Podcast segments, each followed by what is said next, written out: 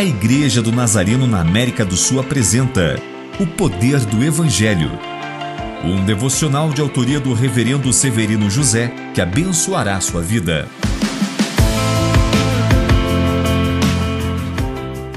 Jesus estava aqui revelando uma dura verdade. Somos os resultados dos nossos frutos. Aquilo que produzimos ou deixamos de produzir revela com exatidão o tipo de pessoa que somos.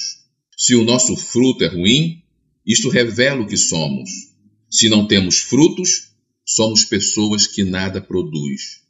Mas se os nossos frutos são bons, somos pessoas boas aos olhos de Deus e dos homens. Uma das formas que os nossos frutos são revelados é por meio da nossa boca, que demonstra o que se passa no nosso coração. O coração é raiz da nossa essência.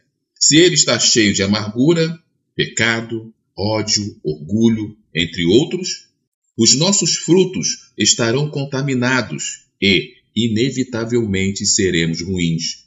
Precisamos cuidar do nosso coração para produzir bons frutos, domesticar nossa boca e sermos boas pessoas. Senhor, cuide do nosso coração. Tire dele toda amargura, dor, pecado, murmuração e ódio. Apenas um coração limpo é capaz de produzir bons frutos para a sua glória. Amém.